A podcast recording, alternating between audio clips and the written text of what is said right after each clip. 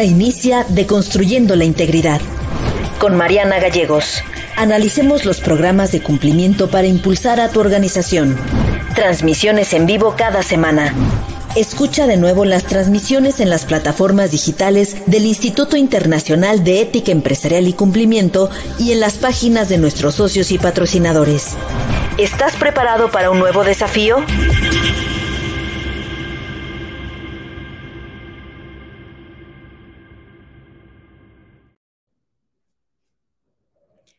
Buenas tardes, ¿cómo están?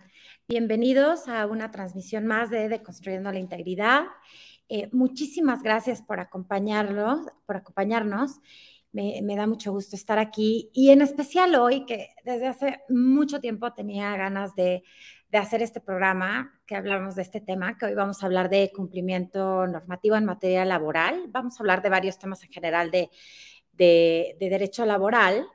y, bueno, creo que en primera quería hablar de esto porque es un tema que, lo encuentro de, interés de todo mundo. O sea, creo que para la mayoría de nosotros es interesante, es relevante y creo que nos falta aprender muchísimo al respecto. Entonces, pues vaya, y, qué mejor que con, con el invitado que tenemos el día de hoy, que desde hace muchísimo tenía ganas de tener aquí, es mi sensei del derecho laboral, Cristian López.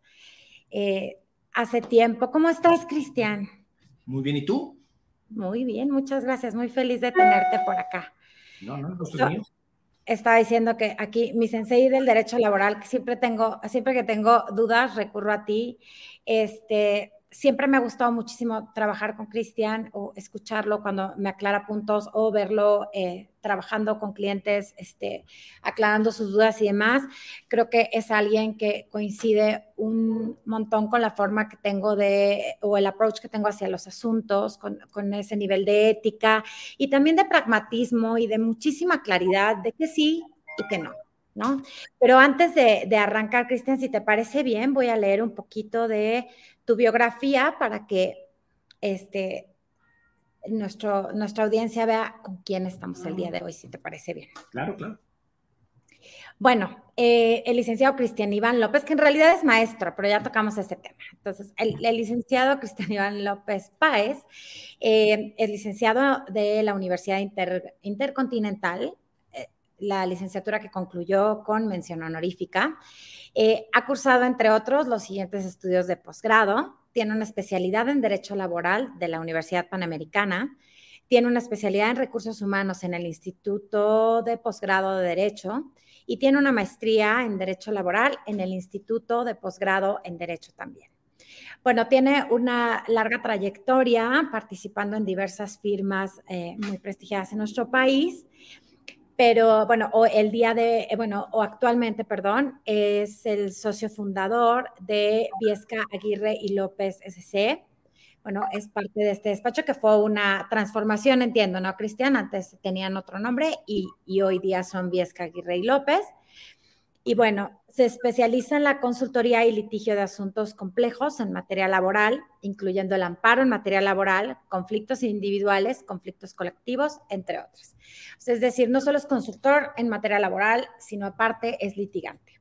Y bueno, por esta, por esta especialización en el área del derecho laboral, eh, le ha permitido asesorar a, las, una de, bueno, a varias de las empresas más este, importantes a nivel mundial, incluyendo asesoría y litigios complejos para diferentes empresas, dentro de las cuales se encuentran instituciones de crédito, laboratorios, automotrices, empresas de multinivel, etc.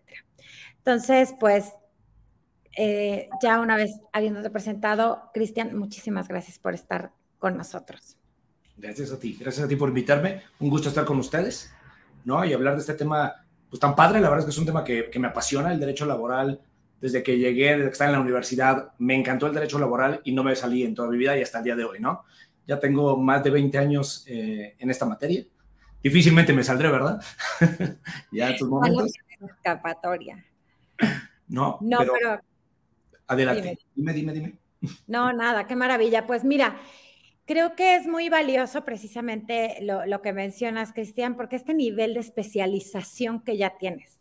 Sumado a tu experiencia, pues nos va a ayudar un montón a aclarar muchísimas dudas. Y justo ahí es a donde quiero llevar el programa de hoy, como, como lo comentamos previo a, tener esta sesión. Eh, la verdad es que me quiero ir a los básicos, porque te debe pasar, y a mí me ocurre todo el tiempo, en, nuestro desempeño profesional, en el día a día, recibimos constantemente consultas muy recurrentes, otra vez muy básicas, y, y que creo que es sumamente importante que atajemos esas.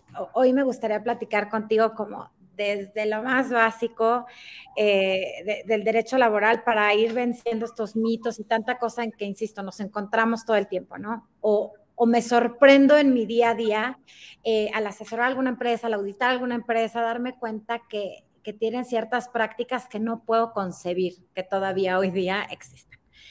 Entonces, más que irnos hoy día al, al, compliance y a todos estos sistemas de gestión y demás, lo, lo que yo comentaba con Cristian es, me he encontrado con empresas a las que queremos llegar a implementar sistemas de gestión de compliance muy sofisticados y demás, y de pronto nos encontramos con que lo más básico, lo más relevante, que tengan eh, bien documentadas relaciones laborales este, y demás, pues no está eso ahí.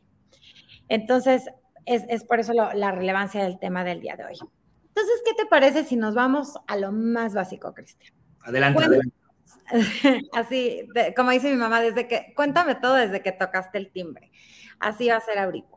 Cuéntanos qué es el derecho laboral y qué significa que sea un derecho social.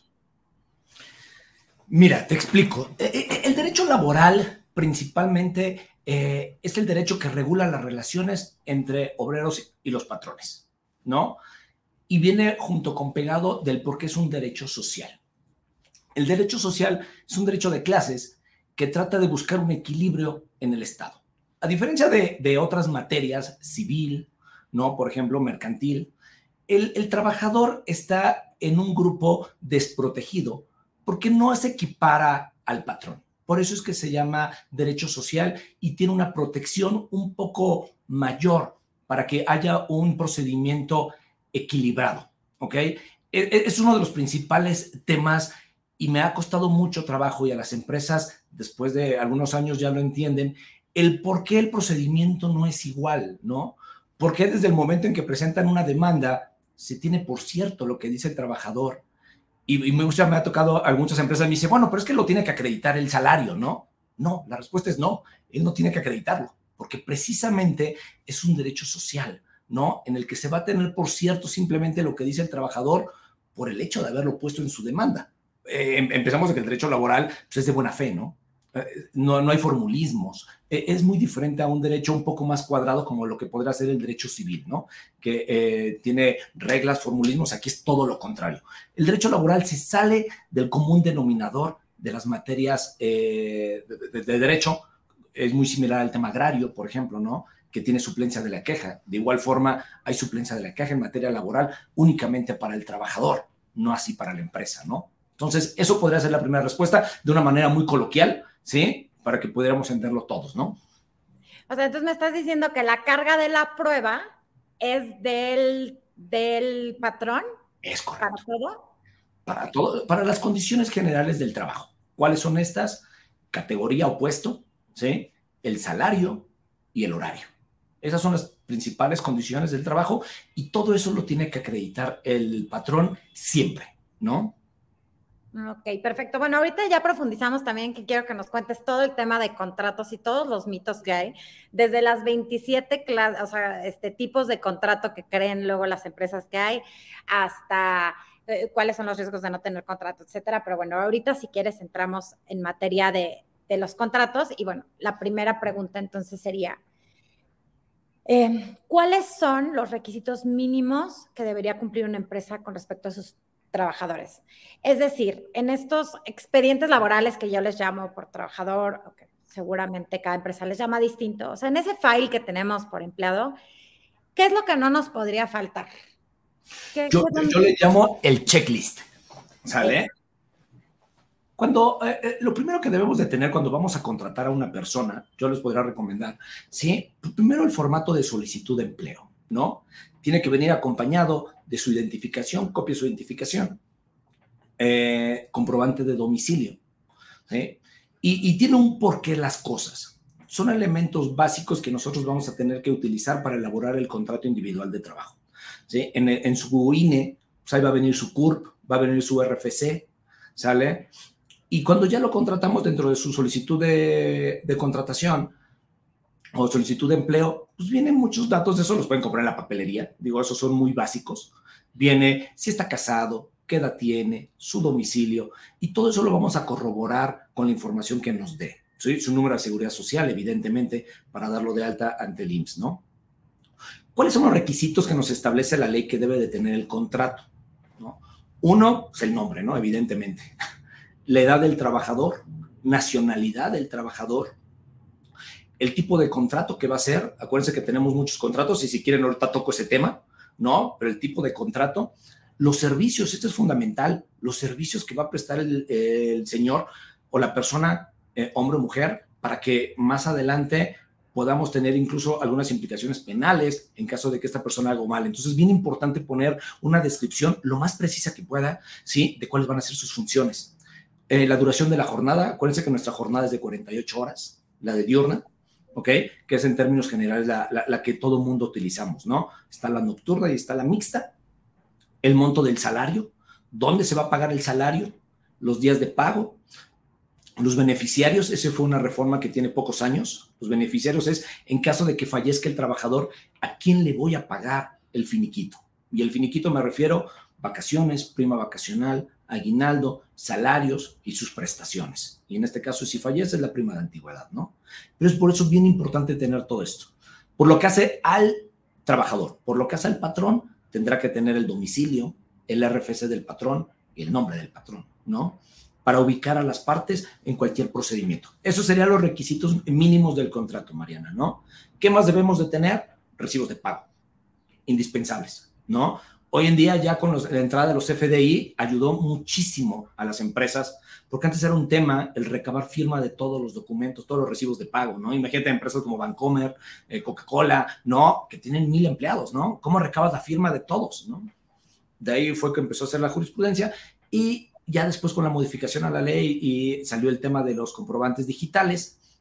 Y entonces hoy en día ya se puede tener comprobantes digitales FDI que nos hacen prueba plena para efecto de acreditar el salario. Eh, controles de asistencia también es muy importante si es que llevan en el centro de trabajo, ¿no? ya sea firmados o ya sea biométricos, con las características que deben de tener los biométricos. Eh, ¿Qué más te podría decir que es indispensable? yo creo que sería lo mínimo contratos, recibos de pago, ¿no? Aviso de privacidad, evidentemente, es importantísimo, ¿sí? Eh, otro tema que también yo le recomendaría sería si existe eh, créditos del Infonavit o del Fonacot, ¿no? Nos ha tocado muchas veces que no nos avisa el trabajador y de repente llega en el bimestre el pago de cuotas sobre patronales y del Infonavit y resulta que Juan Pérez pues debe 5 mil pesos de Infonavit porque no les avisó y entonces ahora hay que descontar al trabajador y se convierte en un problema, ¿no? Entonces, algo de los temas que yo sí les recomendaría mucho, que deberíamos de tener un documento, un formato donde nos avise el trabajador si tiene crédito de Infonavit o no tiene, así como la autorización de que el pago sea vía transferencia electrónica. Si por alguna razón tenemos reglamento interior de trabajo, que deberíamos tener, ¿no? De igual forma, eh, que recibir reglamento interior de trabajo para que pudiéramos eh, ocuparlo al momento de tener algún conflicto, ¿no? Eso sería el 1, 2, 3 que deberíamos tener forzosamente en un checklist. Ya como va avanzando la relación de trabajo, pues a lo mejor formatos de vacaciones, ¿no? Pago de prestaciones, utilidades, aguinaldo y demás prestaciones, ¿no? Perfecto. Sí, y, y fíjate, Cristian, y te debe ocurrir igual. No, no entiendo por qué es recurrente bueno, o sea, sí lo entiendo un poco, pero no estoy de acuerdo, pero es recurrente que buscamos el ahorro, o sea, las empresas, porque ahí sí no me incluyo, buscan eh, el ahorro en tiempo, en dinero, justo en, en, los trabajadores, ¿no? Sé por qué es tan recurrente esto. O sea, el, pues no tengo contratos, pues no he hecho contratos, pues no he invertido tiempo en hacer contratos, no tengo reglamento interior de trabajo, medio se discutió de un reglamento interior de trabajo, pero la verdad nunca lo registramos, este, o bueno, no, nunca lo depositamos, no sé si la terminología más apropiada, este, y demás. Entonces veo que están buscando constantemente las empresas un ahorro en tiempo y en dinero, eh, justo a través de los trabajadores. Y creo que, eh, creo que es un error enorme y se están ahorrando, ¿cómo va el dicho? Te ahorras centavos y no cuidas los pesos o algo así, ¿no? Te sale más el caldo que las albóndigas, resumen de la historia. Perdón los que son del resto de Latinoamérica con mis dichos, pero bueno, el chiste es que te acaba saliendo más caro si, si hay algún problema, una demanda por parte de los trabajadores, ¿no? Pero... Totalmente de acuerdo contigo.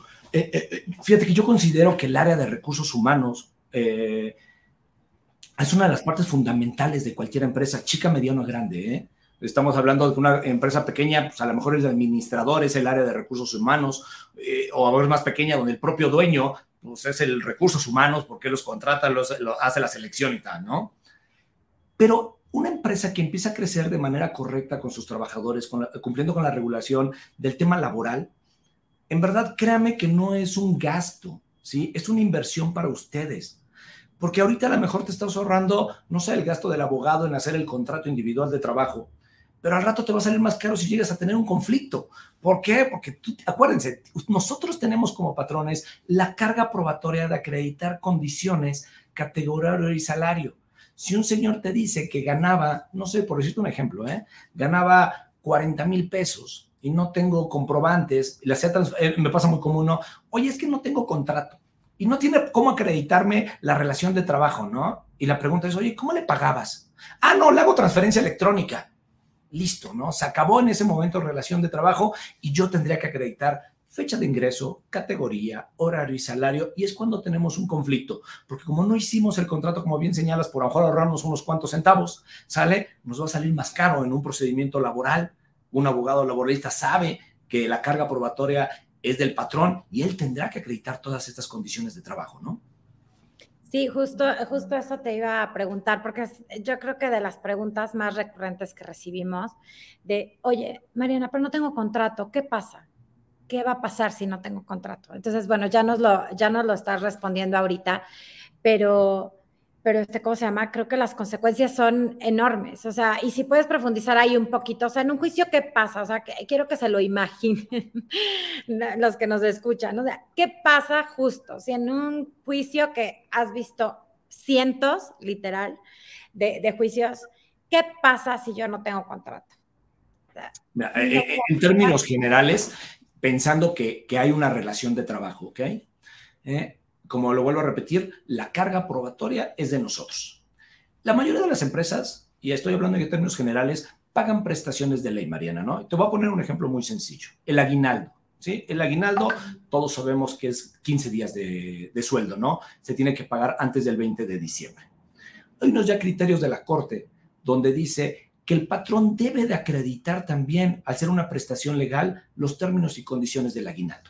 Si un trabajador en una demanda me pone que gana 60 días de aguinaldo y yo no tengo cómo desvirtuarlo con mi contrato, se va a tener por cierto que pacté con él 60 días de aguinaldo de vacación, de, perdón, 60 días de aguinaldo y me van a condenar, aunque yo haya pagado 15 días, si no acredité lo contrario, a la diferencia.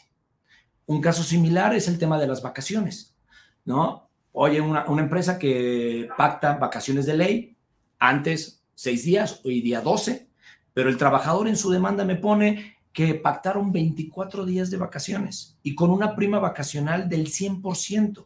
La ley establece que es del 25, ¿sale? 25%. Si yo no acredito estos términos y condiciones, el tribunal y la junta me va a condenar ¿sí? Al pago de 24 días de vacaciones y el 100% de la prima de antigüedad. Y les puedo asegurar que solamente esa prestación les va a salir más caro que el contrato que les hubiera cobrado el abogado, ¿sí? Solamente con esa prestación, ¿sale? También se puede acreditar el horario, la fecha de ingreso, categoría cuando fue contratado. Entonces, el no acreditarlo, Mariana, o el no tener ese contrato es, carga, es causa imputable a mi patrón. Pues, cuando me llegan a decir, no pasa nada, no tiene contrato, esas son malas noticias. Empezamos con malas noticias para el patrón y son muy buenas noticias para el trabajador, que el patrón no le ha dado contrato, ¿sale? Porque a lo mejor tiene otras maneras de acreditar la, la relación de trabajo y el patrón tendrá que acreditar, insisto, categoría, horario, salario y condiciones como vacaciones, prima vacacional y aguinaldo. Entonces, no es una buena noticia para el patrón cuando no tenemos contrato de trabajo. Dios. Bueno, ahorita te voy a hacer una pregunta al respecto porque hay un tema que me encanta de esta joya de, de la gente que, que, celebra un contrato como por obra determinada con un trabajador, entonces lo tiene por un tiempo y luego lo da de baja y lo vuelve a recontratar, pero haciendo exactamente lo mismo. Pero, entonces, así se la va llevando y están felices porque creen que con eso ya mataron la antigüedad del trabajador, ¿no? ahorita si quieres entramos ahí, pero nos hicieron aquí dos preguntas que, bueno, te están haciendo a ti, Cristian, y, y lo, las quiero hacer de una vez, que las atendamos y si quieres ahorita regresamos a ese tema. Mira, Gustavo Martínez nos pregunta, ¿Cómo interactúan los derechos humanos con el compliance en materia laboral eh, con intención de proteger a la organización y al colaborador? No sé si estás como muy familiarizado. Es, una, pregunta súper interesante. Y, y me voy a regresar. Acuérdense que es un derecho social. ¿Qué significa esto otra vez? Que va a proteger al trabajador. Y hoy en día el tema de derechos humanos va muy relacionado con el tema laboral, ha implicado a, un trabajo digno, un salario digno. De hecho, seguramente han escuchado apenas las vacaciones dignas, ¿no? Si, que se subió de 6 a 12 días. Si ustedes en algún momento tienen eh, ganas o tienen insomnio, métanse a internet y chequen la propuesta de cómo se dieron las vacaciones, el incremento de las vacaciones. Y fue precisamente un tema de derechos humanos. Nosotros éramos uno de los países con menos vacaciones en el mundo, ¿sí? Fuera de que somos uno de los países menos productivos, éramos de los países que menos vacaciones teníamos. Y todo el argumento de nuestros legisladores fue un tema de dignidad, del derecho que tiene el trabajador de descansar, de convivir con su familia, que es un tema de derecho humano, ¿no? Una vida digna. Entonces tiene mucha, mucha relación eh, con el tema de derechos humanos y, eh, y las relaciones laborales.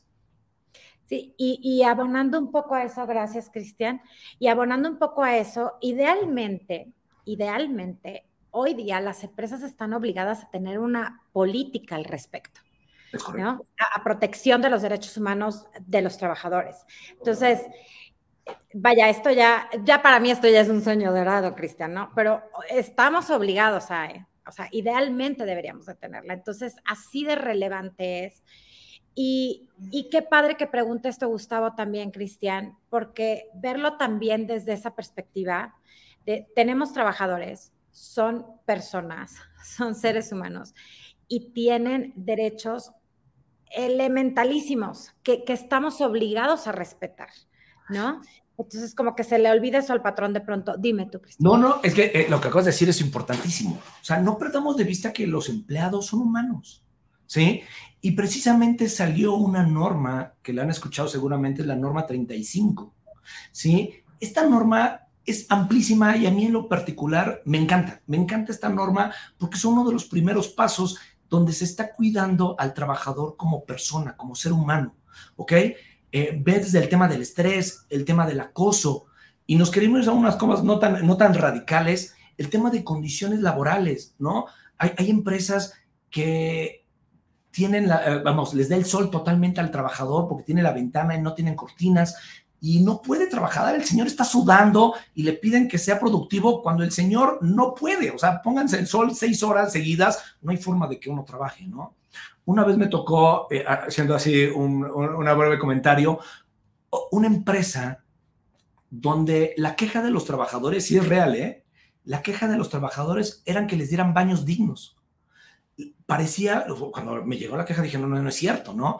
Eh, eh, parecían letrinas, en verdad, ¿no? Parecían letrinas, eh, Mariana, ¿no? Y lo que la gente quería es, oye, dame un baño donde en verdad pueda ir a hacer mis necesidades de manera digna, ¿sí? Entonces, esta norma es tan importante y va encaminada mucho al tema de derechos humanos, a que se valore a la persona, se le dé un trato humano, ¿sí? Obviamente y también sea productivo, ¿no? Es, una norma que nos ayuda a los dos. Sí, definitivamente, Cristian. E insisto, eh, e insistir ahí parezco disco rayado, pero sí me impresiona que los patrones y, desafortunadamente varias empresas, justo, insisto, buscan el ahorro ahí y no se ponen a pensar que, estamos hablando de, seres humanos. Y, aparte eso es lo, lo que me parece a mí también valiosísimo de la NOM 035 lo que busca esa norma, porque había que explicarle a las empresas, porque lo tomaron como una afrenta, como una protección para echar la flojera, como, como un argumento para, para que el trabajador diga, no, estoy estresado, entonces ya no quiero trabajar. No, no, no. Lo, que le explicaba mucho a las empresas es la, la NOM 035 busca que llegues a la mejor versión de tu trabajador, a su ser más productivo pero tú le tienes que ayudar a generar las condiciones en las que va, perdón, esto va a ser muy cursi, pero en las que va a florecer, pues, o sea, realmente es donde el trabajador va a llegar a su, insisto, a su mejor versión. Entonces, eso es lo que creo que se nos olvida ver. Y, hablemos de largo plazo. Siempre hablo, Cristiano, trato de, llevar a, las empresas a pensar en eso, en, en el crecimiento sostenido en, las decisiones que van a hacer que tu empresa crezca a largo plazo. Y la única forma de lograr un negocio que se sostiene a largo plazo es que crezca sano, que esté bien en su, estructura desde que, desde que inicia. Y, otra vez, lo primeritito y tú, tú te debe de pasar, o sea, en una auditoría que le haces a alguna empresa, en una auditoría legal, digamos, lo primero que les vas a revisar, sí, lo corporativo, pero lo primeritito es lo laboral. Sí, y, donde puede haber más pasivo, ¿eh? Mira, hay unos estudios, sería importantísimo y padrísimo, otra plática, ¿no? Hablar de la norma 35, que dice que si el trabajador está contento, va a ser productivo y va a ser un ganar-ganar, porque entonces va va a generar más y el patrón va a tener más ganancias, ¿ok? No es un gasto, es en verdad una inversión tener a los trabajadores contentos. Y eso no significa eh, hacerlos flojear, como tú dices, es buscar la mejor versión de ellos. Un jefe, hay una parte que me gusta mucho donde dice, un jefe que es demasiado buena onda va a ocasionar que el trabajador no sea tan productivo, ¿ok? Y un jefe que es demasiado estricto va a ocasionar estrés que tampoco sea muy productivo el trabajador. El patrón y el jefe tienen que buscar el punto exacto de presionar al trabajador donde él esté contento y sea productivo y va a ser un ganar-ganar porque él va a estar contento, se va a poner la playera de la empresa, ¿sí? Y obviamente el patrón va a tener como una remuneración que sus ingresos van a aumentar, ¿no?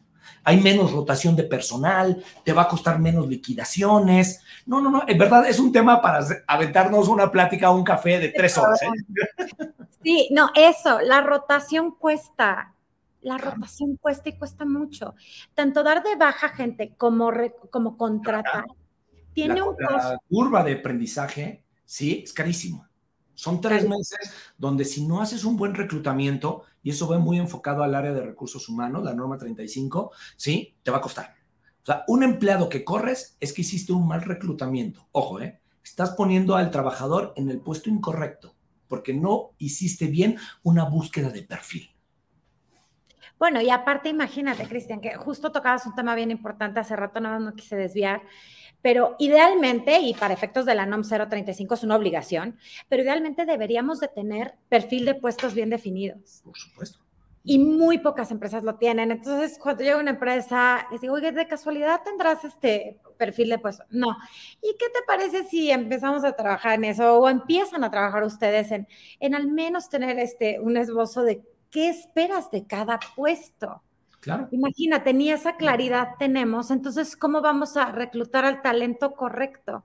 Claro, Cristian, das en el clavo en algo importantísimo. Es que es tanto, no, te vamos a tener aquí como 27 programas seguidos. No, no, no, cuando guste. Oye, a ver, Jorge Eduardo Rodríguez te pregunta lo siguiente. Licenciado Cristian, ¿qué pasa si el beneficiario designado en el contrato de trabajo no coincide con los herederos designados en el testamento que el trabajador hubiera otorgado. Ahí está, estuvo muy técnico. Esa pregunta es muy buena pregunta. Ok, primero te voy a decir que son cosas totalmente diferentes. El tema del testamento son bienes que, que generó el de cuyos ¿ok? En vida, ¿ok? Y entonces, pues, al no dejar testamento, o dejó en este caso testamento, pues se va a repartir la casa y demás. El tema de los derechos laborales son totalmente aparte, no tienen nada que ver con el testamento y solamente son las prestaciones que el trabajador generó en vida. E insisto, vacaciones, prima vacacional, aguinaldo, fondo de ahorro, vales de despensa, eh, no sé, ¿no? Las prestaciones, insisto, que cada empresa tenga con sus trabajadores. Para esto está el 501 que nos dice, oye, en caso de fallecimiento del trabajador, estas prestaciones se le darán. ¿Qué dice el 501? Nos habla en relación a las personas que dependen económicamente del trabajador, ¿no? Eh, y se va limitado al tema de hijos, al tema de esposa, de concubina, su cónyuge, ¿sale? Y en caso más abajo nos iríamos con la mamá que dependiera. Lo importante es que depende económicamente del trabajador. Solamente en esos es cuando se paga estas prestaciones a esas personas, con independencia de que, no sé, la prima lejana le dejaron la casa. Quien tendría derecho al pago de prestaciones que se generaron sería, insisto, hijos, esposa, mamá, papá, hermanos, siempre y cuando dependan económicamente del trabajador. Ok, y aparte, corrígeme si me equivoco, Cristian, y creo que lo mencionaba ya. Aparte, sí es un requisito de ley indispensable en el contrato designar beneficiarios, ¿no? Requisito de ley. Ok, porque eso encuentro mucho eh, contratos que eso les hace falta. Entonces, igual para evitar esto que nos menciona Jorge Eduardo, o sea, es, tengan bien su contrato, tengan el contrato completo. Digo, independientemente de que, de que el sucesorio, el derecho sucesorio, tenga una materia totalmente aparte de esta historia, pero para evitar estar buscando quién y quién dependía de él y pues para quién sería mejor que ya estén designados desde el contrato y se fijan cuántos problemas nos vamos ahorrando si nos vamos evitando problemas. Sí, porque en caso de que no lo pongas, ojo, pues estrictamente se tendría que llevar un juicio precisamente es un juicio de declaración de beneficiarios, en el cual se tiene que acreditar que tú dependías económicamente, quien está demandando, se demanda el supuesto beneficiario o el que quiere tener derecho ante el tribunal hoy en día. ¿Sí? De oye, pues yo soy, beneficiario, yo soy beneficiario del de Cuyus porque yo dependía económicamente, en el caso que fue un hermano, ¿no? Si eres la esposa, oye, pues eh, mi esposo falleció, aquí está mi eh, acta de matrimonio, y aquí está en representación de mis hijos menores, ¿no? Y entonces te estás aventando un procedimiento que no es necesario si cumples con los requisitos que establece el artículo 25 de la Ley Federal del Trabajo, ¿no? Perfecto. Oye, nada más te, voy a leer los piropos. Excelente tema e invitado. Felicidades, Mariana, gracias por compartir. Eh, Linda Páez, hasta ahora me queda claro lo que es el derecho laboral. Excelente explicación, licenciado. Y Roberto Benjamín Ramírez, muy buen programa, muchas gracias. Y, hasta ahorita me cae el 20, Cristian, que perdón porque estamos eh, luego nos favorece con su atención gente de, de, la región, o sea, de toda Latinoamérica, entonces tal vez eh, está muy enfocado a México. Una disculpa por eso, pero bueno, a fin de cuentas creo que es útil para todos. Eh, ay, perdón, como que entró una llamada, una disculpa. Este, es útil para todos, no obstante sea derecho mexicano. Eh, creo que sí es importante ir a esta reflexión de, en general de, por qué el trabajador es importante, por qué cumplir con los requisitos de ley eh, es tan importante y, y por qué tener un, un liability o un contingente, perdón, en, ese sentido, puede ser tan delicado para una empresa. Y lo hemos platicado mucho aquí también, el tema de un contingente en materia fiscal, un contingente en materia laboral, puede llevarnos a cerrar cortina de una empresa. Entonces, es, muy delicado por eso, ¿no? Jugarle al vivo, creo que, estarle jugando al, yo fui muy listo y encontré el recoveco, la estrategia, tal vez no sea la mejor idea, ¿no? Yo, les digo a mis clientes, Mariana, algo que, que, me ha funcionado mucho, ¿no? Cuando nosotros corremos a una, a una persona, justificado o injustificadamente, no me voy a meter en, en ese detalle en este momento, ¿sí? y no acepta o se va inconforme, el peor escenario del trabajador es en ese momento. Se quedó sin trabajo, y no, no se fue sin ningún peso, ¿ok? Porque, ya sea porque el patrón lo corrió de manera injustificada y le dijo bye, ¿ok? O porque el señor simplemente no aceptó porque no está de acuerdo eh, con el monto y se fue. El peor escenario del patrón empieza cuando llega la demanda, ¿ok? Porque entonces tiene que generar honorarios de abogados y si por alguna razón, acuérdense que el juicio no depende del abogado, quien remite la resolución es la autoridad. Aunque me ha tocado resoluciones que deberíamos de haber ganado. pero pues el, juez pensó diferente que yo, ¿verdad? Entonces, este, nos emite una sentencia condenatoria. Ese es el peor momento del patrón. Acuérdense, hay algo que se llama salarios caídos. Y si no les explico qué es, el momento en que corremos a alguien, ¿sale? Y no acreditamos o la autoridad determina que es un despido injustificado, vamos a tener que pagar eh, dependiendo la acción que demande, pero vamos a hablar de un tema de indemnización constitucional, el equivalente a tres meses de sueldo, ¿sale? Y los salarios caídos que se generaron desde el día del despido hasta que se dé cumplimiento a la sentencia. Si hablamos de la Junta de Conciliación y Arbitraje, ¿ok?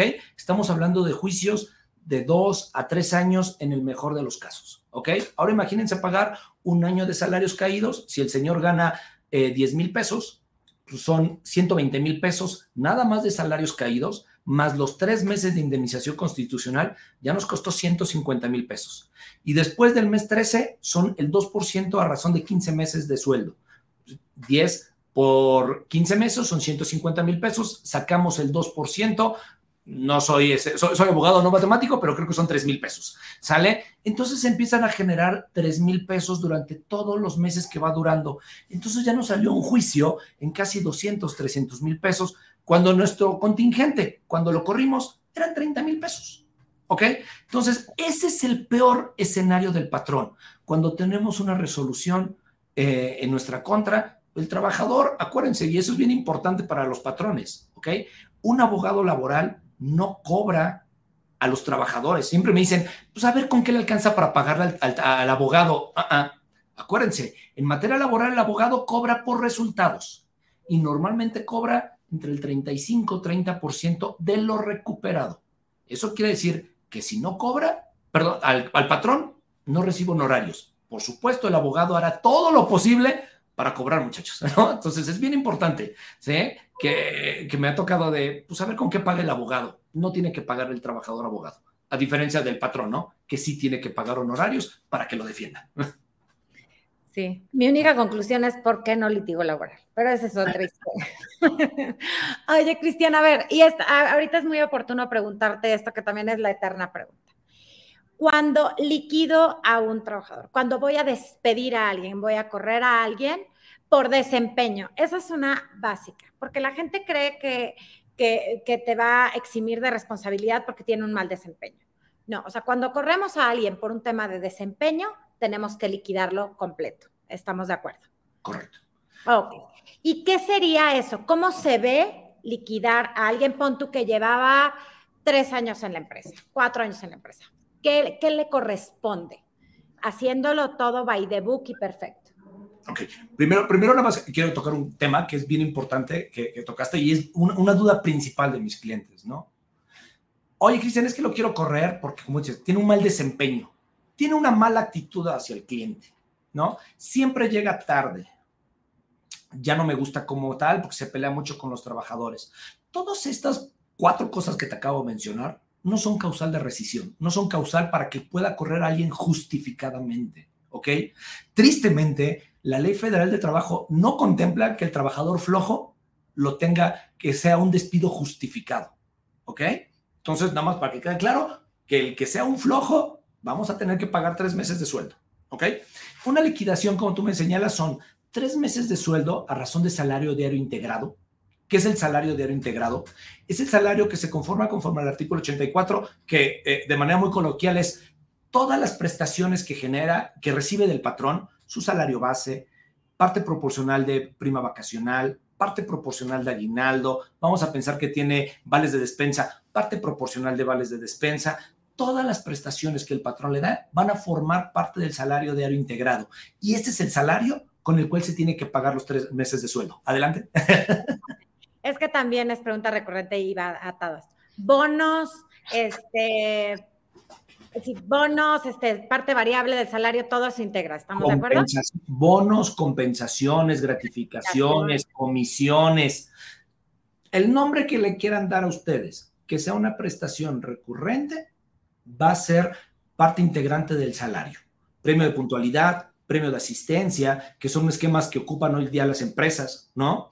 Eh, algunos de habitación también, va a ser parte integrante del salario para efectos de indemnización.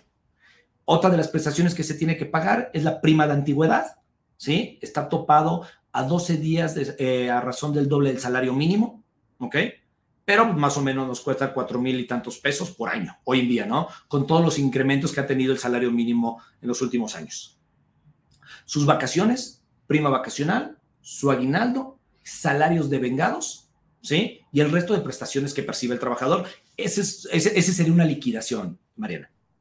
¿Y qué pasa con eso de los 20 días por año? Eso siempre me ha generado como mucha confusión. ¿Se pagan, no se pagan? ¿Cuándo se pagan? Mira, los 20 días por año, cuando corremos a alguien, no se deben de pagar. Los, los 20 días por año es una consecuencia de que se tiene que llevar un juicio, que la acción principal del trabajador sea la reinstalación y que el patrón en un juicio, después de perder y que la Junta lo condena a reinstalar al trabajador, se niega a reinstalar al trabajador. En ese caso, tendrás que pagar tres meses, 20 días por año, prima de antigüedad. Otro, otro supuesto donde se paga los 20 días por año es cuando el trabajador nos rescinde justificadamente. Ejemplo, le dejé de pagar el sueldo, ¿ok?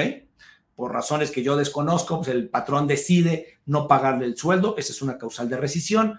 Y si el trabajador acredita ante la autoridad que eh, la rescisión fue justificada, el patrón tendrá que pagar tres meses, 20 días por año, prima de antigüedad, ¿sí? Y salarios caídos, ¿ok? Si el trabajador le rescinde la relación de trabajo, ¿no? Sería el mismo caso también.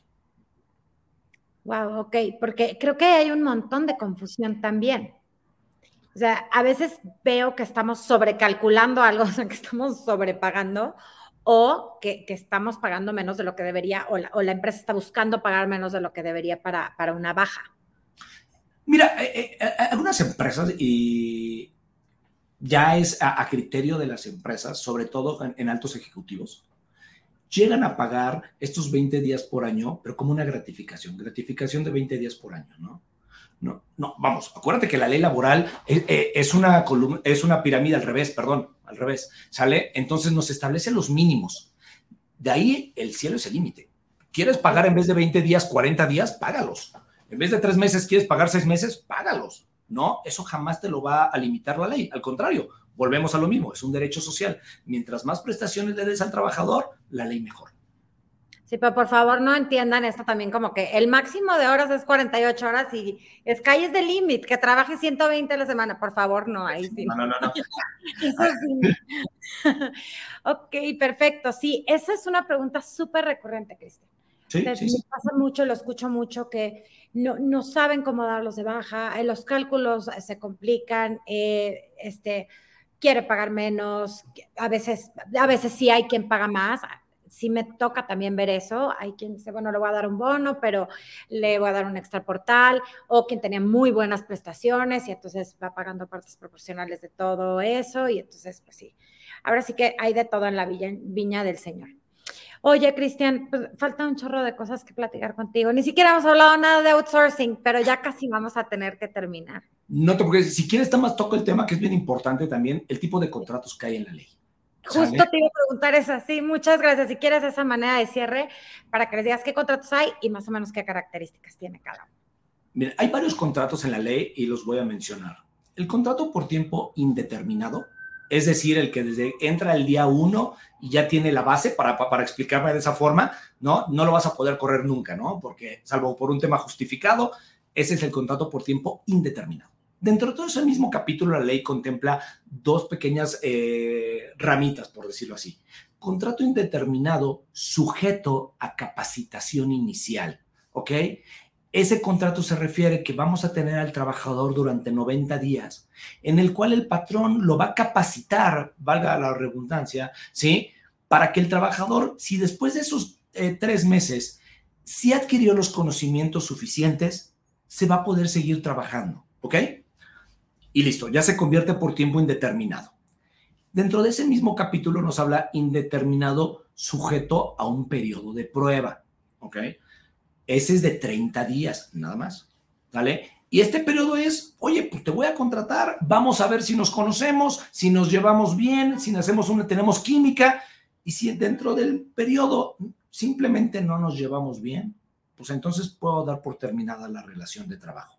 En los dos contratos, Mariana, el de 90 días como el de 30 días, es importante que al concluir el periodo, el patrón debe de tomar la decisión de saber si se queda o no con el trabajador. Porque la consecuencia es, si no está seguro y pasa un día o más, la relación se hizo por tiempo indeterminado, en ambos casos. ¿Cuál es la consecuencia? Y me ha pasado, ¿eh? A los 40 días de contratado, tenía un contrato de prueba de 30 días, no estaba seguro y 10 días después ya lo decidí, Cristian, sí lo voy a correr. Pues, ¿qué crees? Ya vas a tener que pagar tres meses de sueldo. ¿Ok? Si decidimos el día correcto, la única obligación del patrón es pagar el finiquito. Vacaciones, prima vacacional, aguinaldo y sus sueldos al día en que da por terminado el contrato. ¿Ok? Esos son unos contratos. Luego tenemos el contrato por tiempo determinado, que desgraciadamente lo ocupan de manera incorrecta. ¿Ok? Este contrato, antes que nada, tiene que justificar la naturaleza del por qué estamos contratando por tiempo determinado. Principalmente es para sustituir a un empleado y el mejor ejemplo es una embarazada, ¿no? O una incapacidad. Oye, eh, Juanita Pérez se va de incapacidad por maternidad, se va a ir por el periodo pre y postnatal. Puedo celebrar un contrato por tiempo determinado para sustituir a Juanita Pérez, ¿ok? Al término de la incapacidad, cuando regrese Juanita Pérez, se da por terminada la relación de trabajo sin la obligación del patrón de pagar una indemnización porque era por tiempo determinado. O bien cuando la naturaleza lo justifique, ¿no? A lo mejor tienes 10 personas y te cayó un, un proyecto extraordinario que nunca lo tienes y tienes que contratar a alguien solamente para justificar el cumplimiento de ese contrato, ese es otro contrato por tiempo determinado que sí lo podríamos ocupar. ¿Ok? Hay que tener mucho cuidado con este contrato porque muchas veces lo utilizan mal y ese contrato no justifica la naturaleza y se convierte por tiempo indeterminado. ¿Vale? Contrato por obra, este es otro tipo de contrato. Les voy a poner también un ejemplo muy sencillo. Oye, eh, voy a contratar para que me limpien todas las ventanas de un edificio ¿Cuánto tiempo va a durar el contrato? El tiempo que dure limpiar todas las ventanas. ¿Cuándo se acaba el contrato? El día en que limpie la última ventana el trabajador, ese día se acaba ese contrato. No tiene un periodo porque precisamente es justificar la obra. ¿Sale? Contrato por temporada. Ir más rápido porque se nos acaba el tiempo. ¿Sí? Contrato por temporada. ¿Sí? Son las personas, por ejemplo, de Palacio de Hierro, en periodos de Navidad que todas las, eh, todas las empresas eh, contratan para envolver regalos, por ejemplo, ¿no? Eh, vemos ahí en Palacio, en Liverpool, para envolver regalos. Esos son contratos por temporada. La relación de trabajo va a estar vigente y podrá regresar el trabajador en el siguiente diciembre, ¿ok? Para que siga teniendo su trabajo. Esos son muy raros esos contratos, ¿vale? terminado por obra, temporada, en términos generales son los que normalmente se ocupan eh, y el que tienen las empresas. Pero cada uno tiene sus características y sí deben de checar con un especialista para ver cuál es el que se ajusta a sus necesidades. Sí, eso, ojalá luego podamos, Cristian, te voy a tener que comprometer ya a que luego regreses porque nos quedan muchísimos temas en el tintero para profundizar en los contratos, para hablar más de, del mal uso que se le da a algunos y cuál podría ser la posible consecuencia. ¿Qué, está pasando con el tema de outsourcing? Que ese es todo un tema, hablar de REPSE, pues hay muchísimo que hablar contigo, Cristian. Pero mira, aquí hay un comentario. Dice, bueno, es un derecho humano que a mi parecer no tiene distinción. El aporte es bueno y admiro la disposición que tienen para incentivar el respeto hacia los trabajadores, el punto de equilibrio que se debe tener entre empleado y empleador y lo más importante es caracterizar caracterizar el talento humano de cada empleado para potenciar el crecimiento de cada organización. Sí, sin duda, Ginette. Totalmente de acuerdo con ella. Muchas gracias por el comentario. Dice un gran saludo desde Colombia. Saludos a Colombia. Ve, también le fue útil hasta Colombia. Pues, Cristian, nos tenemos que ir. Se fue volando el tiempo. Yo podría aquí platicar contigo durante horas. Aquí estamos. Cuando quieras, con muchísimo gusto, estoy contigo. No, muchísimas gracias. Nada más si nos puedes regalar tus datos de contacto, por favor. Ahí está tu reconocimiento. Y si nos regalas tus datos de, contacto, que seguro habrá quien, quiera eh, acceder a tus servicios. Claro que sí. Si quieres, mi, correo es lópez arroba val-medio abogados.com y mi teléfono, con mucho gusto les doy mi celular, es 55 30 33 48 23. Repito, 55 30 33 48 23. ¿No? También lo pueden buscar por internet, Viesca Aguirre y López, y con muchísimo gusto nos ponemos a su disposición. Sí, justo les iba a comentar eso. Ahí está la página, está súper completa. Están los datos de Cristian, están los datos de contacto y si no, ahí con, la información que ya nos regaló. Pues, Cristian, muchísimas gracias. China, aquí nos hacen una pregunta veloz, rapidísimo. Cristian, bueno, no te dejan. Miguel Simón, una duda. ¿Está vigente el pago de la prima de antigüedad en una liquidación? No sé si. Sí, sí, sí. Se tiene que pagar cuando nos, nos van a pagar, nos liquidan, nos dan los tres meses de sueldo otro de las indemnizaciones que se tiene que pagar es la prima de antigüedad. Insisto, son 12 días de salario a razón del doble del salario mínimo, ¿ok? Aproximadamente está 4.200, si no mal recuerdo, ¿sí? el, el monto por cada año. Perfecto, Cristian. Pues muchísimas gracias a todos por este, favorecernos con su tiempo y, con estar aquí presentes. Gracias a ti, Cristian. Estuvo de verdad, este, bueno, disfruté muchísimo la charla, como siempre. Muchas gracias por ser tan generoso con tu conocimiento y con tu tiempo. Que tengas una linda tarde. Gracias a todos y prontito tendremos por aquí a Cristian de nuevo para que nos siga aclarando tantas y tantas dudas que tenemos siempre en materia laboral. Gracias, Cristian, de verdad. Bueno, ahí estuvo el reconocimiento, te lo hago llegar. Te agradezco mucho. Gracias mucho por invitarme. Bye bye. No, gracias a ti. Hasta luego.